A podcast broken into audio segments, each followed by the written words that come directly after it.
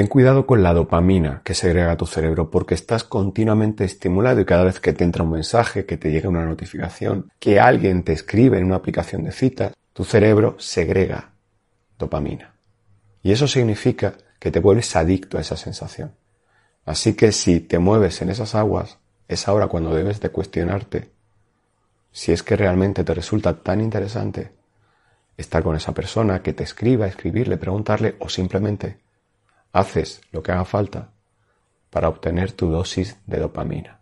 Y por eso te da igual hablar con quien sea, quedar con quien sea y hacer lo que sea necesario para tener tu dosis.